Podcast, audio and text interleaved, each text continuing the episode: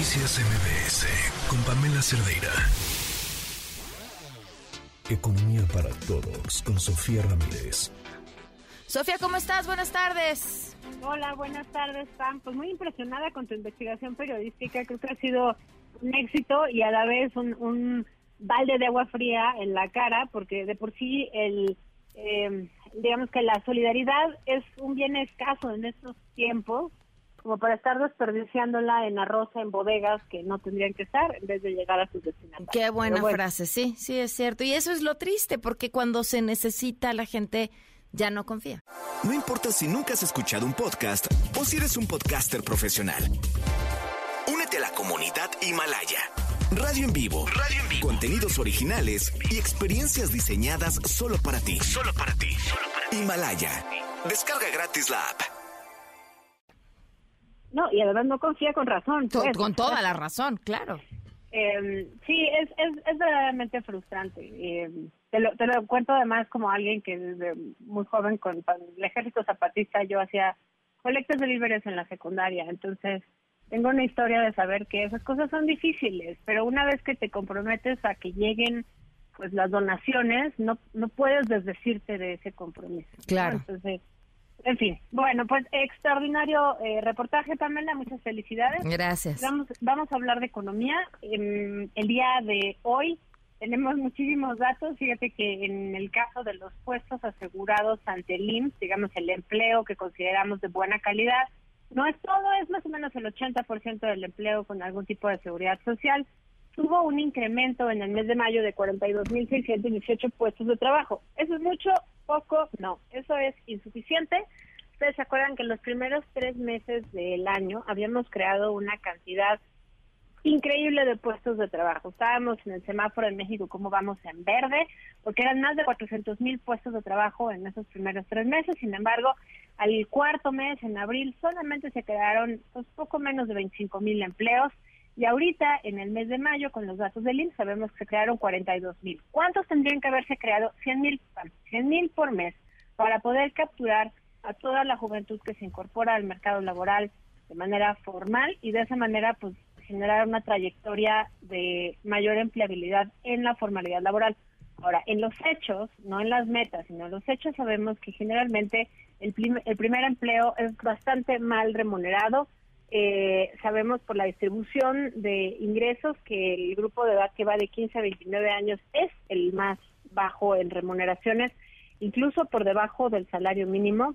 Estoy hablando de promedio, seguramente quien nos escucha dirá, pero mi hija gana dos salarios mínimos. Sí, qué buena idea y qué buena onda, pero en general los datos nos dicen la juventud está mal pagada y bueno, pues si la mitad de la población tiene menos de 29 años y la mitad de la población tiene justamente este tipo de ingresos, pues la verdad es que creo que eh, no es algo que nos lleve a un, a un buen lugar.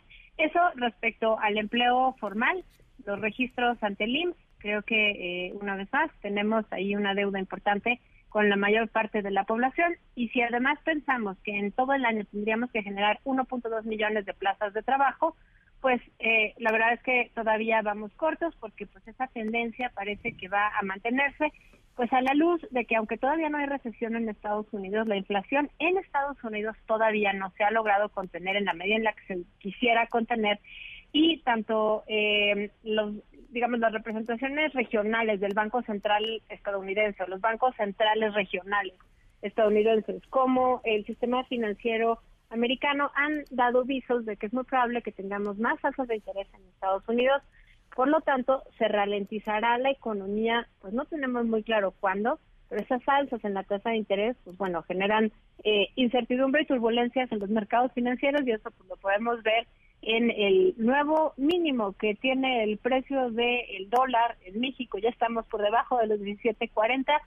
Una vez más suena como algo muy bueno, bombástico para México, pero no olvidemos que siempre hay ganadores y perdedores y entre los perdedores está quienes exportan. Y bueno, pues obviamente hay alrededor de 23 millones de personas empleadas en todas las cadenas productivas que tienen que ver con alimentar al comercio exterior. Entonces, pues es probable que eh, haya una ralentización en las contrataciones, en las remuneraciones promedio, justamente de este gran grupo de personas que de una u otra manera, no necesariamente porque trabajen en una fábrica o porque eh, en la planta de Tesla, pero muy probablemente el comercio al por mayor, el transporte, el almacenamiento, todos esos son empleos que de una u otra manera se vinculan con el comercio exterior y bueno, dado que la inflación en Estados Unidos no se ha contenido, se augura un aumento en la tasa de interés de ese lado de la frontera, con lo cual se ralentizará la producción y por lo tanto tendremos afectaciones de este lado de la frontera. Eso respecto a la primera parte. Ahora, hay una segunda parte que me gustaría eh, tocar, que me parece que la elección del domingo nos dejó muy claro que hay evaluaciones de la gestión gubernamental que van más allá de lo evidente. En este caso, a los economistas nos gusta medir, digamos, la confianza de las personas a través del índice del consumidor y la consumidora, pero el INEGI dice que es del consumidor. Y creo que allí lo más destacado es que prácticamente desde el triunfo de Andrés Manuel López Obrador en aquel verano del 2018, vemos cómo hay un optimismo eh, muy sesgado y muy evidente hacia arriba en todos los rubros que tienen que ver con el cálculo del índice. El índice del consumo, de la confianza del consumidor tiene cinco elementos, dos que tienen que ver con la evaluación retrospectiva de la economía tanto familiar como del país, como eh, elementos prospectivos, como esperan que esté la economía familiar y del país dentro de los próximos 12 meses. Cuando se hace una evaluación retrospectiva, podemos ver que en ambos casos, tanto en cómo le fue a la gente en el hogar en los últimos 12 meses con eh, la evaluación retrospectiva del país, pues vemos que hay un eh, pesimismo relativo porque eh, las cosas pues, no han estado necesariamente fáciles, sobre todo en el caso de los hogares.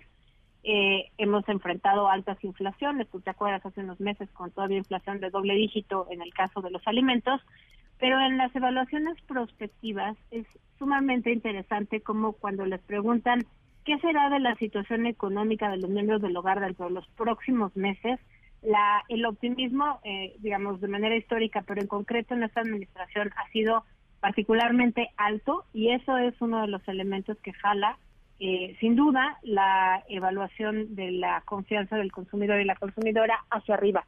Y esto tiene que ver, por supuesto, con pues que es un buen momento para consumir, entre otras cosas, porque hay suficientes recursos derivados del ingreso laboral en los hogares. Y esto quiero destacarlo porque muchos analistas han dicho, bueno, claro, es que se compró el voto, las dádivas que se dan a través de programas sociales. Sin duda la gente no está peleada con su bolsillo, sea cual sea el mecanismo de ingreso de ese dinero, remesas, programas sociales, pero creo que las personas sabemos perfectamente qué nos conviene, nos conviene tener empleos de buena calidad, nos conviene tener empleo primero que nada y que se nos pague suficiente. Yo creo que en ese rubro sí podemos voltear a ver que el ingreso promedio de las familias ha aumentado, ha aumentado también la cantidad de personas empleadas, ha disminuido la población desocupada y eso pues al final se traduce en mayor cantidad de empleos formales y en un incremento sobre todo mayor de empleos formales que informales. No estamos todavía del otro lado, en números redondos todavía tenemos pues eh, cuatro de cada diez empleos en la formalidad, seis de cada diez en la informalidad y ese es un problema estructural del mercado laboral mexicano que acaba generando pues eh, vaya problemas en la operación diaria, porque pues obviamente la, la cantidad de estabilidad, la, la proporción de estabilidad laboral que tienen las personas que trabajan en la informalidad laboral, pues es mucho menor, pero también en términos de cómo calculas la productividad. En unos días vamos a tener la actualización de la productividad laboral en México, pues vemos cómo la, el incremento en la inversión en nuestro país, dada la alta informalidad, no se traduce de manera automática en mayor productividad y por lo tanto es difícil saber qué tanto beneficia la inversión o el aumento en la inversión en México directamente a las y los trabajadores.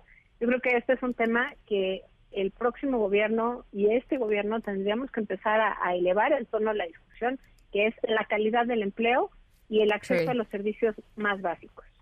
Sin duda, tienes toda la razón. Pues Sofía, gracias por estos datos. Un abrazo, Pamela. Un abrazo. Noticias MBS con Pamela Cerdeira.